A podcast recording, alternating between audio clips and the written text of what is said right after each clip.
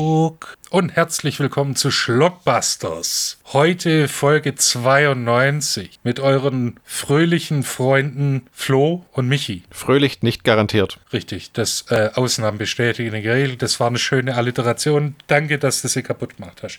Ähm, bitte, dafür bin ich da. Ja, ja, ja. Stets zu Diensten. Heute, äh, wie in der letzten Folge angekündigt, heute eine Folge, die sich mit äh, David Michael Starsky beziehungsweise Paul Michael Glasser befasst. Mhm. Der aufmerksame äh, äh, Zuhörer hat jetzt schon rausgehört, Starsky, David Michael Starsky, das habe ich schon mal gehört. Richtig, Starsky und Hutch. Ja, ja.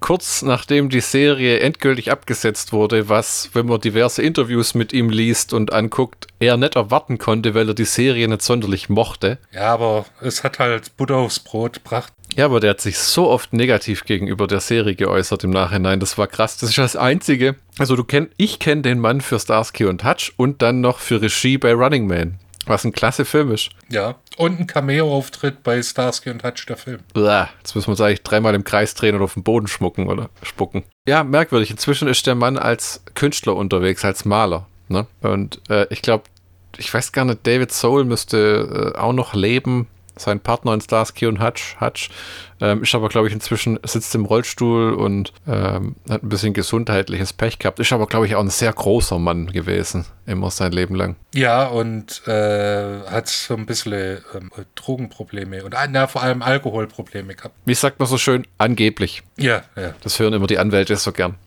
Äh, also, es ist Phobia, das Labyrinth der Angst, oder wie heißt das Ding von 1980? Genau, ähm, äh, also Originaltitel Phobia, deutscher Titel Phobia, Labyrinth der Angst oder Phobia ohne Labyrinth der Angst oder das Labyrinth der Angst. Alles äh, möglich. Und das war irgendwie ein John Huston-Film, ne? Richtig, einer der letzten John Huston-Filme. Ist das so eine Art John Ford von der Größenordnung oder wie darf man sich das vorstellen? Weil mir sagt der Name ehrlich gesagt gar nichts. Also, äh, der hat drei äh, Humphrey Bogart-Filme gedreht. Das müsste schon. Und das originale Moulin Rouge, äh, die erste Verfilmung von Moby Dick mit Gregory Peck. Also, der Mann hat schon wirklich hart an, auf die Leinwand produziert. Das heißt aber, dem sein Claim to Fame kam auch in den 60ern und 70ern, oder? Eher in den 50ern und 60ern. Oh, ah, okay, dann war das wirklich so, ich soll was machen? Ja, wie viel passt schon? Komm. Der war auch, glaube ich, nicht die erste Wahl bei dem. Erste Wahl? Ah, okay. Hast du, du hast diesen Film zweimal angeschaut? Ja. Weil wir, ähm, um der Ehrlichkeit. Nein, nein, keine Ehrlichkeit, keine Ehrlichkeit. Okay, ja. Es, es, es, es ist nicht so passiert, dass wir einfach zu viele Terminüberschneidungen hatten. Ob es geschäftlich oder privat war, das, das hat gar nichts damit zu tun. Nee. Vielleicht ein klitzekleines bisschen. Ja, im Endeffekt habe ich von dem Film dann irgendeinen obskuren äh, VHS-Aufzeichnung äh, irgendwo angeschaut. Äh, von dem es allerdings, was ich noch herausgefunden habe, auch noch eine Blu-ray gibt tatsächlich. Ja, ja, ja, ja. Mit Audiokommentar und Pipapö, wo ich mir gedacht habe, wow. Weil es gibt ja für jeden Film, den zwei Podcaster hassen, gibt es einen, der ihm gefallen hat. Wahrscheinlich. Hä? Naja, was, ich wollte nur mal andeuten, ich fand das Ding grauenhaft. Ach so. Ja. Oder was, was ist dein, wie, welche Adjektive würdest du benutzen? Ähm, Bahnbrechend mittelmäßig. Der, der falsche Film, der richtige Film zum falschen Zeitpunkt. Oh. Und zwar hätte man mit dem Film wirklich was reißen können in Ende der 60er bis Mitte der 70er. Ich meine, ich habe tatsächlich geglaubt eine Zeit lang, dass das ein Fernsehfilm war, aber das war es ja gar nicht. Das war ein Kinofilm, ne? Richtig. Der opulent gefloppt ist. Ja, das ist ja, man hat ja das Wort auf Wikipedia benutzt, Megaflop. Irgendwie 5 Millionen Budget und dann 60.000 Dollar eingespielt. Also, äh, das hat, glaube ich, haben wenige bisher so geschafft. Es gibt irgendeinen Uma Thurman-Film, der auch so viel Kohle versenkt hat. Ähm, aber ansonsten, das sind ja Zahlen, das, äh, Da kostet ja das Abrechnen mehr. Ja, in der Tat. Ist bei John Houston danach noch viel passiert? Äh, der hat noch bis 87 weiter Filme gedreht. Aber nichts, was ich jetzt, wo ich sagen kann, oh, den Film muss man gesehen haben. Da kam noch äh, Flucht oder Sieg, Annie unter dem Vulkan, die Ehre der Pritzis und die Toten. Keinen der Filme habe ich gesehen. das Annie ist aber, glaube ich, recht bekannt, oder? Ach so, ja, ja gut, äh, das ist eine Musical-Verfilmung. Aber da kenne ich auch ne, da kenne ich zwar eine Verfilmung, aber nicht die. Ach, du hast das tatsächlich gesehen, das neue mit. Äh nee, da gibt es eins aus den 60ern. Ach, das war auch schon ein Remake. Ja, ja. Ah, okay. Ja, nee. Ich hätte jetzt auch gedacht, das wäre so ein alter Western-Regisseur gewesen. Hat er, hat er auch gemacht. Der Schatz der Sierra Madre. Wie, wie hat dir der Film denn gefallen? Lass dich mal aus. Äh, also, ich habe schon schlechtere Filme gesehen und äh, der wie gesagt, der Film hätte, äh, wenn er früher gemacht worden wäre, mehr gerissen. Und vielleicht, wenn noch andere Schauspieler. Das. Ich will nicht sagen, dass Paul Michael Glasser ein schlechter Schauspieler ist, aber ich habe halt immer gedacht, Mhm. Starsky, okay, Starsky. Mhm. Ja, der hat sich halt auch 0,0 verändert, ne? Der hat immer noch den Wuschelkopf, der hat die gleichen Gestiken und alles. Also so sonderlich nimmt man ihm das nicht ab, dass das jemand anders ist, ne? Ja, und ich und es gibt halt absolut keine Sympathiefigur in dem Film. Es wird versucht mit dem äh, mit dem Paul Michael Glasser in der ersten Hälfte, aber das funktioniert halt nicht. Das ist genau das und was ich auch also der Film dreht sich im Endeffekt um einen Psychiater, der seine Patienten quasi foltert, um ihnen die Ängste zu nehmen. Weil er, wenn du Angst hast vor Schlangen, dann darfst du dir die ganze Zeit Schlangensachen angucken. Wenn du Platzangst hast, wirst du irgendwo eingesperrt. Äh, äh, ich glaube, eine Frau hat irgendwie ähm, Klaustrophobie und dann fährt sie U-Bahn auf seine Anweisung hin und ist eh komisch, was mit der dann passiert. Und ganz viel in dem Film sind Szenen, die sehr lang sind mit Leuten, die sitzen und reden. Ist dir das aufgefallen? Ja, was jetzt nicht unbedingt schlecht ist, macht den Film aber für seine 86 Minuten dann doch langatmig. Ja, unglaublich, wenn der Sitzungen hat mit seinen Patienten oder wenn der ewig lang den Gehsteig umeinander läuft mit irgendeiner, die ihm irgendwie hinterher turtelt, was mit der Handlung aber auch wieder nichts zu tun hat. Und andauernd rennen ihm irgendwelche Frauen hinterher. Ja, seine Ex-Freundin, äh, seine jetzige Freundin und natürlich die zwei Patientinnen. Ich glaube, Michi, du musst uns mal Handlung und Eckdaten vortragen, sonst wird das so verwirrend für die Zuhörer, wie es für mich war, muss ich sagen. Was willst du denn zuerst hören? Mm, überrasch mich. Dann machen wir mal die Eckdaten, dann sind wir zumindest auf einer Linie. Und zwar reden wir über Phobia von 1980.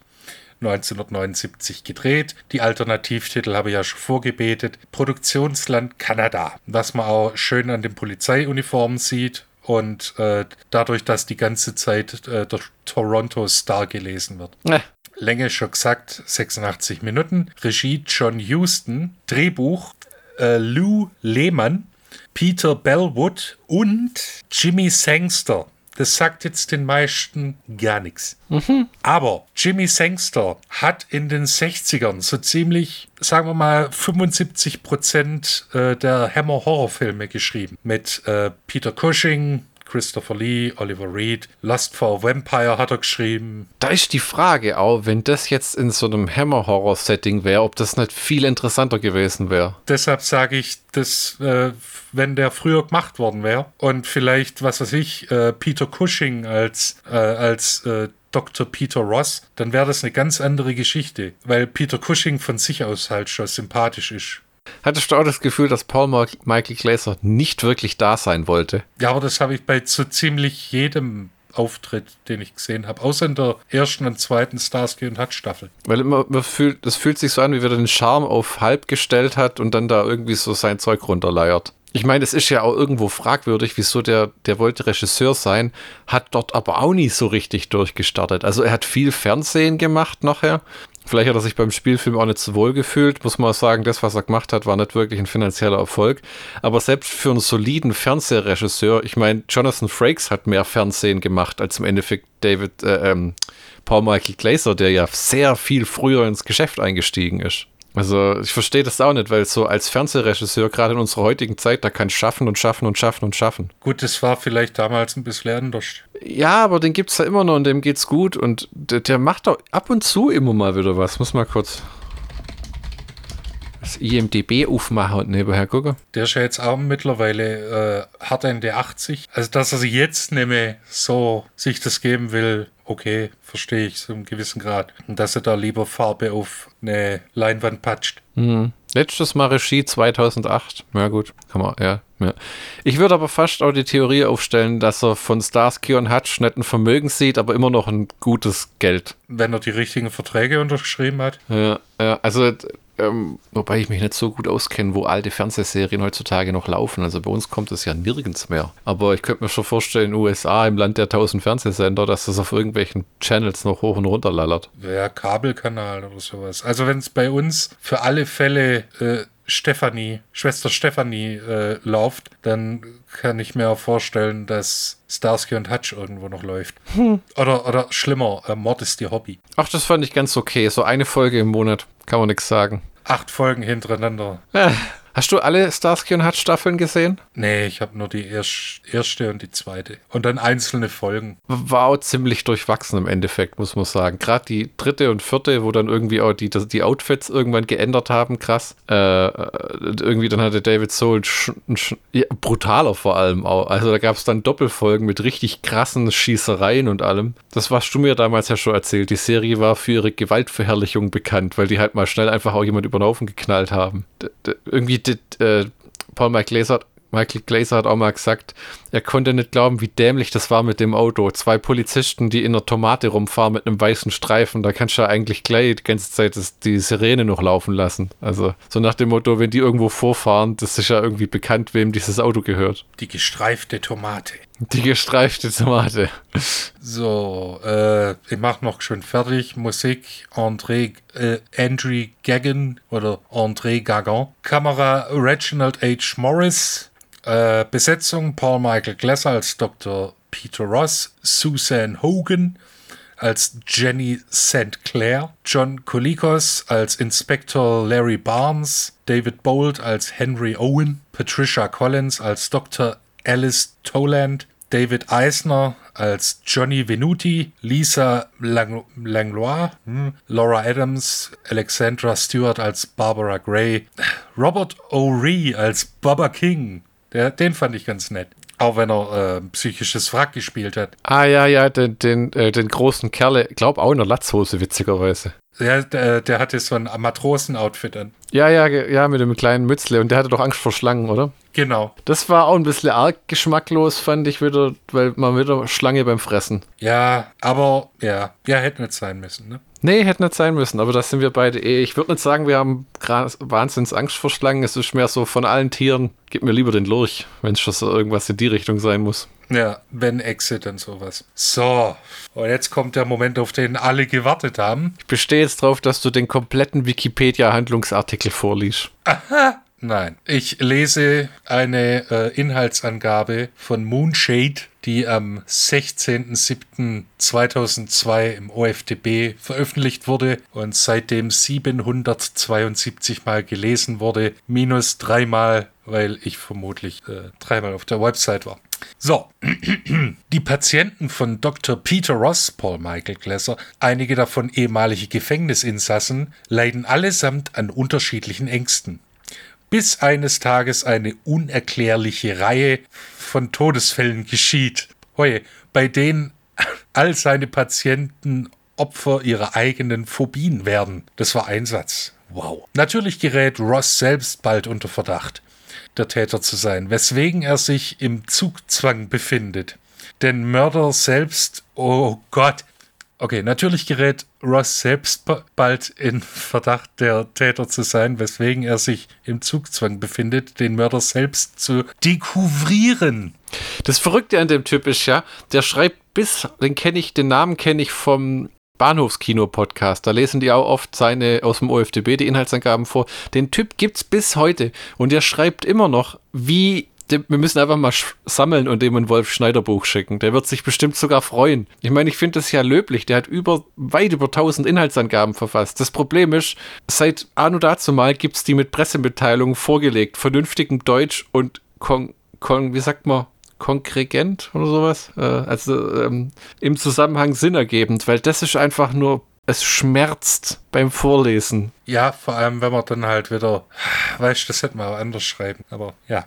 Genau, also das ist die Inhaltsangabe, äh, so wie, im, wie sie im OFDB steht. Hilft sie was? Nicht wirklich. Verrät sie was? Ja, aber. Es macht den Eindruck von einem, von einem Horror-Slasher-Film. Was es nicht ist, es ist ein relativ langsamer, langweiliger Psychothriller, ist eigentlich eine Beleidigung, aus dem man einen super geilen Trailer schneiden kann. Ja, ich hätte jetzt gesagt, das ist eher ein Thriller. Also so wie, äh, was war es, Verdammtes Amsterdam, den wir mal durchgesprochen haben, der holländische Film, der wurde als Krimi äh, ver verwurstet und das ist jetzt eher, der wird als Horror verwurstet, ist aber eher ein Thriller. Jetzt nicht Psychothriller, weil dafür ist, die, ist der Psychoanteil also erschreckend dünn. Wenn du da mit dem Fingernagel drüber gehst, dann kratscht das Psycho ab. Weil äh, es ist halt ein Psychothriller, weil er ein Psychiater ist. Ja, ja. Und das, das, das große Problem ist, dass es keine Sympathiefiguren gibt, weil weder Paul Michael Glasser gibt eine sympathische Figur ab, selbst äh, am Anfang. Dann die Patienten, die's, äh, mit denen hat man eher Mitleid, weil sie halt unter den Phobien leiden. Und, da, und die ähm, Methoden dann doch sehr unorthodox sind, eher so Schocktherapie. Und die sind dann danach wirklich äh, in Tränen aufgelöst, weil, weil, weil das halt doch traumatisch ist und dann hilft es halt nicht, wenn der Paul Michael Glasser dann grinst und sagt, wir machen gute Fortschritte. Heute hast du dich nicht eingekackt. so, aber drei Leute sind bisher tot. Ah, ja, ja, ja, ja. Leute sterben jeden Tag. Seine, seine Freundin ist mehr so ein blondes Dummchen. Ja, die auch nicht viel beiträgt zu allem, außer schrecklich besorgt zu sein. Ja, und ab und zu mal rumschreit, aber sonst. Ja, könnte direkt aus einem Sam Raimi-Film sein. Und die, seine Kollegin, seine Ex-Freundin, die auch Ärztin ist, die dann unangenehm nah an Paul Michael Glasser steht, selbst als Betrachter, als Zuschauer, denkst, Madame, 30 Zentimeter mehr Abstand würden dir nicht schaden. Und was halt, wie, wie im, wenn man versucht, edgy zu sein als Filmemacher und die Polizisten halt als Arschlöcher darstellt. Und das sind in dem Film wirklich Arschlöcher, weil die treiben äh, den, das erste Opfer treiben sie so weit, dass er, dass er einfach nur die Flucht ergreift und weil er einfach keine Lust mehr hat, sich durch die, durch die Folter, nenne ich es jetzt mal, dreischt, äh, da noch weiter rumzuquälen. Ja, es ist ja auch irgendwann sehr, ähm, okay, jetzt geht der Nächste drauf und dann geht wieder der Nächste drauf. Es ist, es ist halt wirklich, so, weiß nicht, kann man das sagen, so ein bisschen Slasher-Elemente. Ganz klein bisschen. Ja, ja, ja, doch. Es ist, im Prinzip ist es ja ein Serienmörder und ich glaube, wir spoilern da nicht viel, wenn wir sagen, oh mein Gott, es ist Paul Michael Glasser, der seine phobienbelasteten Patienten tötet, weil er ein traumatisches Erlebnis mit einer Phobie hatte und einfach dann irgendwie ganz obskure Schlüsse draus gezogen hat. Irgendwie er bewältigt seine eigene Phobie, indem er die Leute umbringt. Nee, nee, nee. Das ist ja so, dass er musste mit ansehen, wie seine äh, Schwester im Kindsalter ertrank und deshalb hat er Angst vor Wasser. Sein Vater hat ihn dann das so behoben, indem er ihn einfach ins Wasser geschmissen hat, weil äh, da so nur so lernt man schwimmen. Blablabla. Friss oder stirb. Genau, dann war er noch ein Vietnam-Veteran, das so äh, drei Viertels des Films erwäh erwähnt wird. Sie waren in Vietnam. Ja, okay. Und dann ist er jetzt auf die äh, Idee gekommen, okay, er hat jetzt seine, seine Patienten, die ja unter anderem äh, im Gefängnis Gefängnis saßen deswegen. Und er gibt ihnen die Möglichkeit mit seiner Schocktherapie, so wie es sein Vater gemacht hat. Und äh, wenn sie sich nicht, wenn, wenn sich der Zustand nicht bessert, ja, dann hat er alles getan. Und er sieht es quasi als Bestrafung, die Therapie und bla bla bla bla bla. Also ist ein bisschen Hanebüchen. Hm. Und deshalb bringt er sie alle um, weil er hat es versucht, sie können es nicht, also bestraft er sie, weil sie es nicht können. Meinst du, dass der Film Phobia für das Rocky Horror Sequel verantwortlich ist, weil sich das einer angeguckt hat und gedacht hat, ha, Shock Treatment. Nein. Weil das Prinzip der, der, der Konfrontationstherapie gibt schon länger. Ja, aber das ist ja jetzt die absolute Extreme. Also du hast natürlich recht, aber. Also wenn jetzt, äh, wenn jetzt natürlich, äh, so, äh, oh, ich habe Angst vor Little Nell, die in einem sehr knappen Krankenhaus, äh, äh, Krankenschwesterkostüm rumrennt und singt. Oh mein Gott. Möchtest du auch gern konfrontiert werden? Nein, weil ich hätte ja total Angst, äh, weil Phobia und so. Ein Indikator, dass der Film eine Katastrophe ist, ist, er hat ein wunderschönes Poster. Das würde ich mir aufhängen. Hast du das mal gesehen? Ja, ja, ja, ja, natürlich. Großartig. Also so ein richtig schönes, altes, handgezeichnetes Poster. Könnte auch von einem 80er Jahre Elektro, französischen Elektromusiker stammen. Ja, ja, ja, ja. So der, ein Kopf mit einem starrenden Auge, wo man nur das Auge sieht und dann äh, lauter gezeichnete Menschen in ihren Ängsten fallen in die Tiefe, Feuer ertrinken und äh, lebendig begraben sein. Also der, das Poster äh, lockt einen schon ins Kino und der Trailer äh, der Trailer macht halt auch den Eindruck, dass es viel ähm, actiongeladener ist, als es eigentlich ist. Aber gut, das, ja, soll ja auch ein Trailer machen. Also soll ja immer das vorgaukeln, was es im Endeffekt nett ist. Richtig. Und äh, also ich, das, das Poster könnte ich mir tatsächlich, wenn Jean-Michel Jarre 1978 nach Oxygen ein Album mit dem Namen Le Cercle de Peur, der Kreis der Angst, das wäre das Albumcover dazu. Hat er nicht gemacht, aber wenn er eins gemacht hätte, dann aha. Das bist aber sehr, sehr tiefes Insiderwissen hast ausgegraben. Ja, mir war danach. Nee. Was, was ich mir gewünscht hätte, bei diesen, ähm, bei den Ängsten, also ich habe ja schon vorher nachgelesen, dass die Opfer so ein bisschen nach ihren Ängsten umgebracht werden. Weil ich habe es mir ein bisschen spektakulärer vorgestellt. Ja, nee. Weil die eine Frau hat Angst vor, vor Menschenmassen, die wird mit einer Bombe getötet. Okay. Das passt doch gar nicht so direkt dazu, weil die kriegt so eine Art Panikattacke beim Zugfahren in Menschenmassen, murmelt ganz komischen Scheiß vor sich hin. Sie wissen nicht, wo du bist, äh, äh sie können dir nichts anhaben, rennt dann ins Büro von dem Paul Michael Glaser, wo nicht da ist wo die Super Nanny, die gerade die Wohnung putzt, der Meinung ist, eine Tasse Tee wird die alte schon wieder runterbringen. Ja gut, was will sie machen? Sie ist ja auch nur Haushälterin. Aber mir kam es auch so vor, wie wenn die eigentlich nur eine Ausrede versucht, um sich zu verpissen, weil die gedacht hat, die Tante hat einen Knall und ich muss hier weg. Ja gut, wie würdest du dich verhalten, wenn jemand, wenn du weißt, okay, der hat Patienten und dann kommt ein Patient mit einer Panikattacke, würde ich sagen, bleib hier, warte, ich mache einen Tee, versuch dich zu beruhigen, ich bin gleich wieder da. Kannst du nicht sagen, beruhig dich laut schreien, beruhig dich, beruhig, und dann schütteln. Ja, wie Leslie Nielsen in äh, Airplane. Dann beim, bei, beim zweiten Opfer, dieser, der mit Höhenangst, der wird ja von der Polizei so gestriezt, dass er sich, äh, dass er flüchtet und sich dann auf einer Baustelle auf einem Teeträger quasi äh, drauf hockt um, und nach seinem Psychiater verlangt. Und dann, man sieht es ja nur auf, aus der Entfernung und dann schwätzen sie miteinander. Paul Michael Glasser versucht rüber zu rutschen auf dem Teeträger und dann fällt er einfach. Also einfach, er fällt. Das, okay, ja, okay.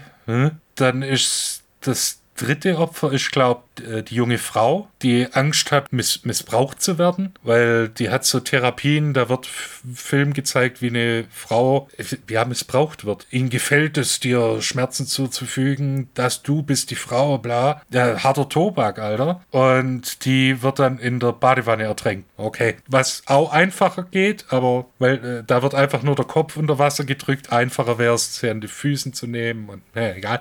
Habe ich in der FAZ gelesen. Wen haben wir dann noch? Dann haben wir den Johnny Venuti, der Platzangst hat. Das fand ich dann wiederum passend. Äh, der versteckt sich auf der Flucht äh, auf einem Aufzug und wird zu Tode gequetscht, wie ein äh, bester, was war's, Mission Impossible im ersten Film. Hat mich sehr traumatisiert. Äh, also der wird zu Tode gequetscht. Und dann haben wir noch äh, Baba King, der Angst vor Schlangen hat und von der Klapperschlange gebissen wird. Ja. Und der Film endet damit, dass ein weiteres Opfer, wenn du es so nennen willst, ja, mit seinen Kindheitstraumata, äh, Dr. Peter Ross, äh, richtet sich dann selber mit einer Knarre. Was auch ungewöhnlich ist, weil ein Ding von so Film- und Fernsehstars war ja damals eigentlich, dass sie nicht sterben wollen in den Filmen. Und dann spielt er im Endeffekt auch noch ein Bösewicht und bringt sich selber um. Ich meine, das ist jetzt nicht was, was du ausmachst und denkst, oh ja. Das war jetzt ein lustiger Familienfilm. Ja, das ist super düster irgendwie auch. Also nicht, nicht wirklich, aber so. Das ist eine finstere Geschichte. Kein Happy End, Alter. Es gibt nicht wirklich irgendjemand, der was davon hat, weil ja eh alle tot sind am Ende. Also es ist. Äh, Im, Im Prinzip gewinnt der Bösewicht. ja, und dann knallt er sich selber ab. Dann fehlt eigentlich nur noch, dass jemand in die Kamera guckt und sagt, That's it, folks. Da, da, da, da, da, ja.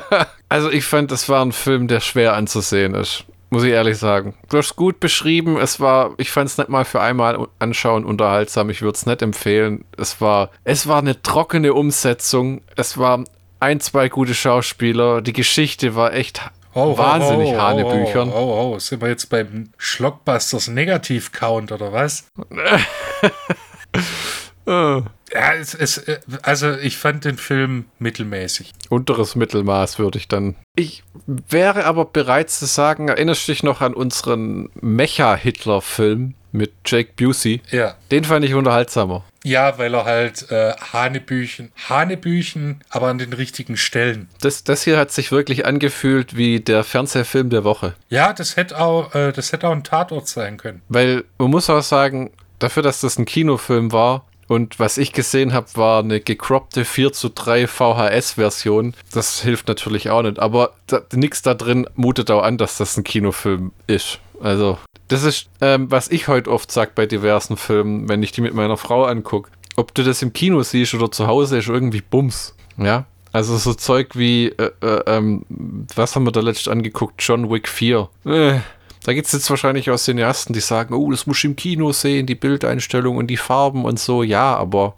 mh, nee. Und das hier ist genauso. Das ist eigentlich so wie so ein typischer Home-Video-Film. Wohingegen ich zum Beispiel den Mandalorian gerne im Kino gesehen hätte. Aber so funktioniert die Welt ja nicht, weil das ist ja eine Fernsehserie, die man streamt. Ja, ich meine, für das, was es ist, wenn ich, wenn ich jetzt in 1980 leben würde, ich hätte den Trailer gesehen und ich hätte das Filmplakat gesehen, hätte gedacht, oh ja, geh rein. Wäre dann wahrscheinlich aber äh, äh, rausgegangen mit so einem faden Beigeschmack und dachte, ja, so gut war der aber nicht. Ja, es ist die Frage, ne? Damals, wenn du ins Kino bist, wo das dann, was weiß ich, drei Mark gekostet hat oder sowas. Und äh, das, vielleicht hat das Hirn auch noch anders funktioniert, weil es halt die Filme damals waren nicht so schnell und actionreich. Wenn du bedenkst, das war immer noch in 1980, das war nur vor den Action-Orgien, die dann Stallone und Schwarzenegger losgetreten haben.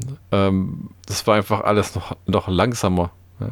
Ich weiß ja gar nicht, gibt es überhaupt noch Psychothriller im Kino? Ne? Sowas wie mit. Ja, aber das kriegen wir dann nicht so mit, weil das halt nicht so die großen Releases sind. Weißt du eigentlich, was Leonard Maltin in, im Movie Guide von 1996 auf Seite 1012 über den Film geschrieben hat? Wenn du mich fünf Minuten googeln lässt.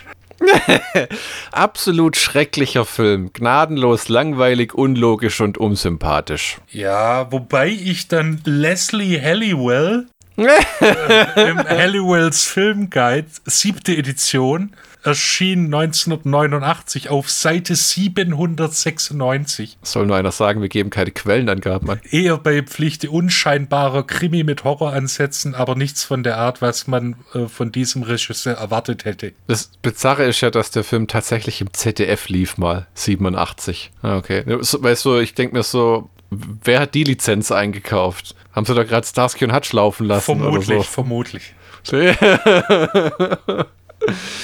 Ja, nee, nichts, was ich wieder sehen muss, was ich aufheben würde. Ähm, pff, ist- ja, nee. Also das Einzige, äh, wo ich sagen würde, das wäre eine Empfehlung, wenn man wirklich die hard Paul Michael Glasser Fan ist. Das ist ja, was ich versucht habe, auf, auf den Grund zu gehen. Auch mit der nächsten Folge, wo wir zwei Filme besprechen, wo er auch noch Regie geführt hat. Da bin ich auch mal schwer gespannt. Weil ich würde wirklich sagen, Running Man ist einer von meinen Lieblingsfilmen. Der ist so herrlich trashig und over the top. Äh, ähm, der letzte tatsächlich erst mal wieder anguckt. Ähm, aber das hier, ich meine, muss, es muss ja auch nicht alles göttlich gut sein. Manchmal äh, wie ich auch schon mal gesagt habe, ist halt einfach auch nur ein Geld verdienen. Ne? Der Mann war fertig mit Starsky and Hutch, ja, ähm, das war abgedreht und der musste halt irgendwo auch gucken, wo der nächste Gehaltscheck herkommt. Und John Houston war halt auch ein Name und dass das halt sowas wird, hat er vielleicht auch nicht gewusst. Ne? Man kann jetzt auch nicht gerade ihm die ganze Schuld für den Film anlassen. Nee, was? Das, äh, ich ich, ich würde mal sogar sagen, die schauspielerischen Leistungen waren solide. Also, ich meine, wie willst du das auch äh, umsetzen, wenn du sagst, okay, okay, du bist jetzt ein Psychiater, verbirgst aber ein dunkles Geheimnis und tötest alle und am Ende kommt raus, dass du alle getötet hast. Okay, wie spielst du das jetzt? Er versucht ja schon so ein bisschen sympathisch rüberzukommen. Aber dieses, wahrscheinlich ist das auch so ein bisschen dem Regisseur geschuldet, wenn er sagt, okay, da sollst äh, sympathisch wirken, aber äh, du verbirgst ein dunkles Geheimnis und man soll es jetzt irgendwie, äh, dass es durchblitzen soll. Und wenn du jetzt nicht so die Zeit hast, das äh, so zu drehen und auch nicht das Budget, dann kann ich mir schon vorstellen, dass es halt so rauskommt, wie es rauskommt. Hat aber auch, tatsächlich in den USA gibt es ja die Blu-ray, aber bei uns ist das Ding auf Video verendet. Das ist ja der Klassiker, ne? wo man immer sagt, äh, das hat ja James Rolfe, der Angry Video Game Nerd Mark sagt, mit jedem Medium stirbt eine Reihe von Filmen mit, weil es nicht übertragen wird. Da stellt sich dann halt wieder die Frage, ist es unbedingt was Schlechtes? Ich, ich meine, dass, dass da halt wirklich ein paar Perlen dabei sind, ist klar. Aber wenn dass du jetzt ein Haufen Scheiße, also ein nicht nur im übertragenen Sinne, so einen dampfenden Dunghaufen vor dir hast und dann sagst du aber, oh, da sind aber nur äh, zwei Perlen drin. Ja, blöd, ist halt so. Es ist, ja, ich finde auch, also es ist, wenn ein Film wirklich gut ist, dann überlebt er eigentlich auch. Vielleicht es gibt auch Filme, die bei uns nicht rausgekommen sind. Einer meiner Lieblings-Trash-Filme, wo wir vielleicht auch mal drüber reden, ist Eliminators wo ähm, ein Mann im Laufe des Filmes, das ist so eine Mischung aus Terminator, Indiana Jones und ähm, Star Wars. Jetzt stellst dir mal vor. Ich hatte eigentlich schon ein Bild im Kopf, aber das, nee, das, das hatte ich nicht im Kopf. ähm, da wird im Laufe des Filmes ein Mann zu einem Cyborg-Kampfroboter umgebaut, der dann so einen kleinen äh, äh, äh, Rollstuhl rumfährt und äh, rumballert. Also ein bisschen Robocop ist auch dabei. Oh, der, der Film ist in den USA auf Blu-ray erschienen. Ja, genau. Äh, in den USA auf Blu-ray erschienen. Bei uns gibt es, glaube ich, nur irgendwelche ähm, VHS-Tapes. Ist aber jetzt auch keine cineastische Meisterleistung. Ist eher einer von den Filmen, die unterhaltsam sind, weil sie so gigantisch trashig sind und du hast dann so ein kristallklares Bild von der Blu-ray, wo du denkst, keiner, der das je gemacht hat, hat erwartet, dass das mal so in so gute Qualität irgendwo kommt. Sonst hätten sie die Schnüre ein bisschen anders angemeldet. Ja, ich denke mal, das war Phobia. Ha? Ja, willst, willst, willst du noch einen Schlockbusters-Count machen? Soll ich es offiziell sagen? Ähm, solide schauspielerische Leistung, ein guter. ich, ich, will, dass du jetzt mal positive Sachen aufzählst. Positive Sachen. Tatsächlich, der Soundtrack hat mir stellenweise gefallen. Nichts, was ich jetzt kaufen würde, aber gute Musik. Ähm, kreative Umsetzung mit diesen Ängsten. Zum, äh, vor allem auch am Anfang, wenn man das alles zum ersten Mal sieht, hat so ein bisschen was kurz von Clockwork Orange. Äh, ähm, dann, ja, Paul Michael Glazers Frisur sitzt. Ja. Der Film ist nicht zu lang, ne? Obwohl er einem stellenweise lang vorkommt. Ja, ja, ja. Das ist ja äh, die alte Leier, die ich immer habe, von wegen die Filme heutzutage sind zu lang. John Wick 4, toller Film, aber 169 Minuten, wo du denkst, uh, komm schon. Das braucht die Story, Mann. Ja, wo sind die Leute damals, die die ganzen Terence Hill Filme verstümmelt haben? Die haben gesagt, 100 Minuten. Mehr haben wir nicht. Dann ist rum. Dann ist entweder der Film aus oder die Leute gehen. Ja. Und es gibt eine Blu-ray. Oh! Das wäre es bei mir auch schon mit dem Positiven, weil es ist nicht unterhaltsam, es ist keine gute Geschichte, es ist nicht sonderlich spannend inszeniert, es ist Malen nach Zahlen und recht langweilig. Und man weiß auch ziemlich schnell, was kommt. Wenn dann spätestens, wenn der zweite tot ist, dann weiß ich, ah, okay. Und er wird ja am Anfang auch noch kritisiert für seine krasse Foltermethode, wie er die Leute behandelt, wo er meint, ah, aber ich erzähle Erfolge. Welche denn? Weiß ich noch nicht, aber ich sag's euch, sobald ich's weiß. Genau, das, das läuft noch. Ja, bin da noch in der Findungsphase. Ja, also äh, ich, ich, ich versuche jetzt mal ein Szenario zu skizzieren, bei dem man sich den Film angucken könnte. Wenn man auf Reisen ist. Zum Beispiel ins Ausland und es regnet draußen, du kannst nicht raus und im Fernsehen gibt es äh, zwei deutsche Kanäle. Einer davon grieselt nur und der andere ist aber scharf. Und auf dem Kanal läuft Phobia. Und wie gesagt, es regnet draußen, du kannst nichts machen. Dann könnte man sich Phobia angucken. Ich habe jetzt schon gedacht, jetzt kommt, du bist im Hotel in den Niederlanden und das kommt mit niederländischen Untertiteln und du denkst, oh, Paul Michael Glaser. Ist das eine Starsky und Hutch-Folge?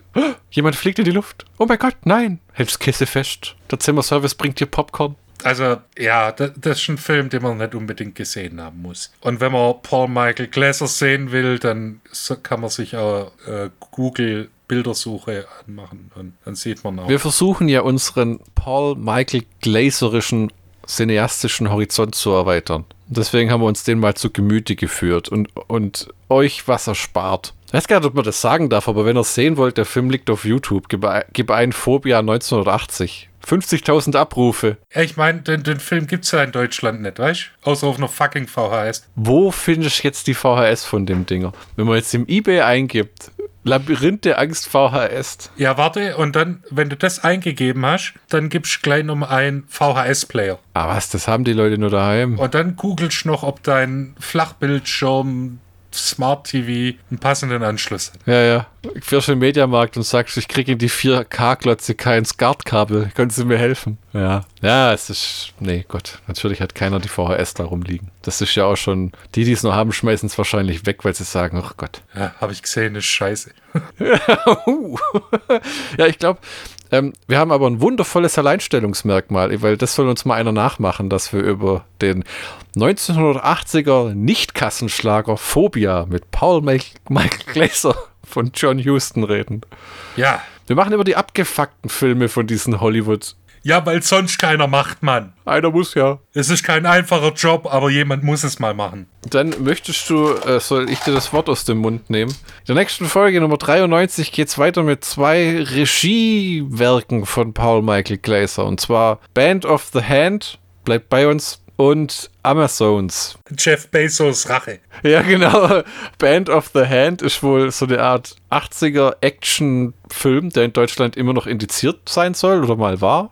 Und Amazons ist tatsächlich ein Fernsehfilm, den er gedreht hat, wo ich habe mir das nicht so überlegt, so steht's drin, großbußige Frauen die Weltherrschaft an sich reißen. Was ja nichts Schlechtes ist. Ähm, Ja. ich meine, wenn du schon die Weltherrschaft äh, äh, und aus deinen Fingern flutschen siehst, dann doch wenigstens. genau. Diese und weitere Anzüglichkeiten in der nächsten Folge, Folge 93 mit Michi und Flo, wobei ich nicht Flo bin, oder Flo nicht Michi ist, und Paul Michael Glaser. Allerdings nicht persönlich, sondern mehr so im Geiste. Und auf der Leinwand. Es ist kompliziert. Auf jeden Fall möchten wir uns bedanken und wir verabschieden uns. Adieu. Auf Wiederhören.